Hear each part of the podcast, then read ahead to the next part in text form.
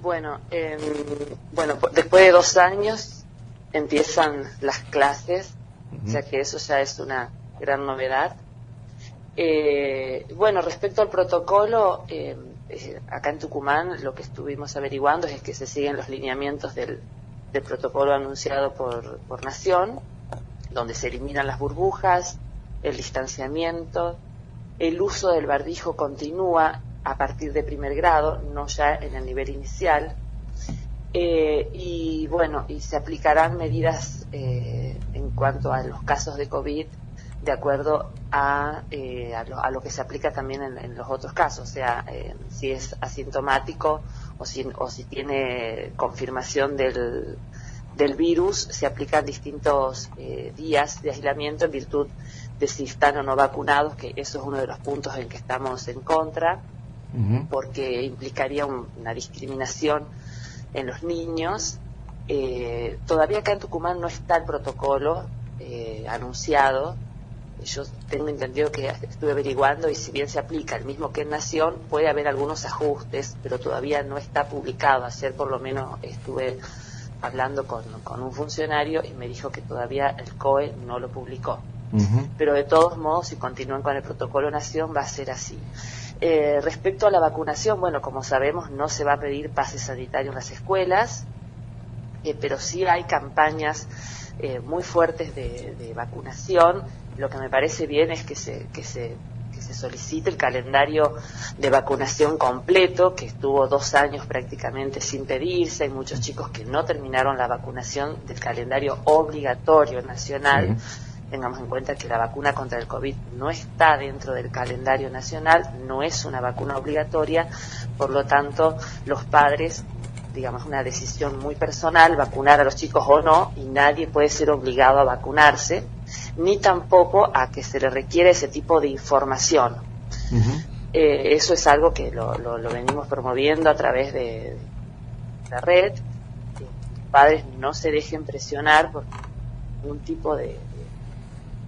de medidas porque no es obligación que los chicos se vacunen. Estamos eh, hablando, de, Karine, vale la aclaración, porque lo has dicho recién, eh, la referencia hacia la vacuna de eh, contra la COVID, que es contra COVID, exactamente. Las demás vacunas sí, me parece bien que, se pida, que se solicite información al respecto, porque como sabemos hubo muchísimos chicos que por causas de la pandemia no completaron su carnet obligatorio de vacunación. Eh, respecto al uso del barbijo, bueno, ese es un tema que, también venimos insistiendo muchísimo. ¿Sabe? Hay evidencia científica que el barbijo, el uso del barbijo son más perjuicios que beneficios eh, que traen en, los niños, sobre todo en los, en los niveles, eh, nivel inicial acá en Tucumán no se va no se va a pedir, no es obligatorio, pero tengamos en cuenta que eh, los chicos de, que empiezan ahora primer grado, segundo, tercero, son chicos que vivieron durante la pandemia, que estuvieron en pandemia, que no estuvieron eh, con sus compañeros, que no estuvieron con docentes, y está comprobado que el uso del barbijo, primero, que no impide el contagio, o sea, no, no tiene ningún beneficio en cuanto a eso. Tenemos la mayor cantidad de la población vacunada, los docentes que hoy están dando clases son gente que no tiene riesgo, que tienen prácticamente las tres dosis, eh, y los niños eh, tienen perjuicios eh, muy graves respecto a la alfabetización. Un niño que usa barbijo y que está en primer grado, en segundo o incluso en tercero, que son los chicos que van a comenzar hoy las clases, eh, después de dos años de no haber asistido a la escuela o de haber asistido solamente meses, eh, digamos, no pueden completar, tienen que completar su nivel de alfabetización. Hay chicos que hoy están, empiezan tercero y no saben leer y escribir y el uso del barbijo dificulta la comunicación, las expresiones, eh, la alfabetización en todo lo que tiene que ver con las expresiones de las palabras, eh, de, conocer y de ver la, pronunciación que hace el docente en el aula y también la sociabilización entre ellos. Entonces, me parece que eh, no se están llevando de la evidencia en cuanto al uso del barbijo, teniendo en cuenta que está comprobado que, que, los niños hoy, y que lo venimos diciendo siempre, eh, transmiten la enfermedad en forma muy leve, sobre todo teniendo en cuenta hoy, como te digo, la cantidad de gente que está vacunada, los docentes están todos vacunados. Eh, los sí, la instancia en la que, en la que estamos en la pandemia. Exactamente, los chicos lo transmiten. sí. Eh, te consulto ahí también, porque una duda que por ahí puede surgir a los padres ahora antes de mandar a los chicos a la escuela es qué hacer ante un síntoma de posible contagio de COVID. Eh, digo, ustedes cómo han analizado eh, o cómo pretenden o aspiran que se maneje la situación dentro de las aulas, si se tienen que aislar todos los chicos, solamente la persona o el alumno que tenga eh, algún síntoma, cómo creen que es lo más conveniente en esta instancia de ya de vuelta a las, a las clases. Bueno, el protocolo, el protocolo lo que dice, el protocolo de Nación, es que los, no se cierran más las aulas, o sea, no se aíslan más a todos los alumnos. El chico que tenga un síntoma compatible con COVID eh, se retira y si, es, y si ese síntoma no es COVID, después de 24 horas regresa al aula. Pero ya no se cierra, ya no hay más burbujas, no se cierra más el aula eh, y no se, no se aísla a todos los compañeros lo que me parece lógico teniendo en cuenta hoy un esquema de vacunación prácticamente completo. Eh, yo creo que quedará, no sé, no sé qué dice el protocolo, pero quedará la decisión de los padres hacerle algún test o algo para corroborar que el chico no tenga COVID, pero porque se lo va a pedir la misma institución. Eh, pero si no es COVID, después de 24 horas el chico puede volver al aula, ya no, no existe esto de, cerrar todo el aula y que todos eh, sigan aislados hasta que se conozcan los resultados. Lo que sí, eh, en el protocolo entiendo que el aislamiento es diferente para un niño vacunado que un no vacunado y eso es lo que, lo que nosotros estamos en contra porque hay eh, un principio de discriminación. Primero que los niños no son los que toman las decisiones respecto a la vacunación.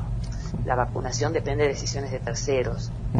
Entonces, discriminar hoy a un niño vacunado con un no vacunado, por eso vamos a ver cómo se lleva adelante una vez que empiecen las clases estas medidas, pero discriminar a un niño vacunado con un no vacunado en cuanto a los días que tiene que tener aislamiento, eh, me parece una medida que, no es favorable para ellos,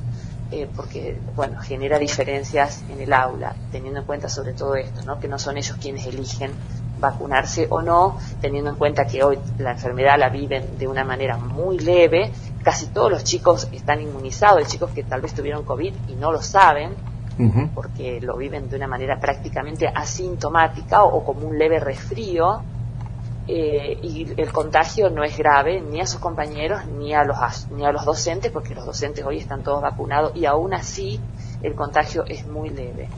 Entonces vamos a ver cómo se, se, lleva adelante esto, pero en, principio creemos que eh, lo que más nos preocupa es el uso del barbijo hoy todavía en el aula, sobre todo en los primeros, en los, chicos que empiezan de primero a tercero o cuarto grado, que son aquellos que sufrieron toda la pandemia, que no tuvieron clases que, o que tuvieron poco y que hoy necesitan cumplir con la alfabetización. Tenemos chicos en segundo o tercer grado que no saben leer ni escribir. Entonces es importante evaluar eso. Karina, es eh, importante e interesante el, eje que vienen proponiendo los padres organizados a nivel nacional, ustedes acá en la provincia de Tucumán, que es eh, comenzar a hablar de estos temas no desde el miedo, sino desde la eh, razonabilidad, de la racionalidad, desde los fundamentos científicos, no desde el temor y el miedo que obviamente no hay, no hay ningún estudio que justifique que el uso del barbijo en los chicos evita más el contagio. Mm. Aparte, tengamos en cuenta que eh, con salir a la calle te das cuenta que todos los adultos están sin barbijo adentro de los bares,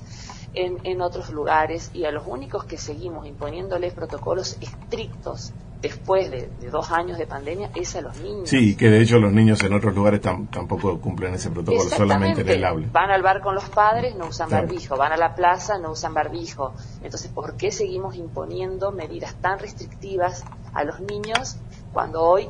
después de dos años tenemos que recuperar contenidos, tienen que seguir con el aprendizaje. Hoy, tiene, hoy tenemos un gran desafío, no solamente los docentes, los padres también, en, estar atentos a que los niños recuperen todo esto que perdieron, que todavía no sabemos cómo lo van a hacer, todavía no sabemos cómo vamos a, van a volver aquellos niños, más de un millón de chicos que no volvieron o que dejaron las escuelas, cómo se los va a recuperar y seguimos todavía con medidas que está comprobadas que no son eficaces y que son más perjudiciales, sobre todo en este momento que empezamos las clases desde el primer día y que hay que trabajar fuerte para aquellos niños que no estuvieron en clase puedan recuperar y puedan mm. estar en contacto con sus compañeros, con sus docentes y recuperar todo lo perdido. Bien. creo que es muy importante lo que empieza en este, en este año.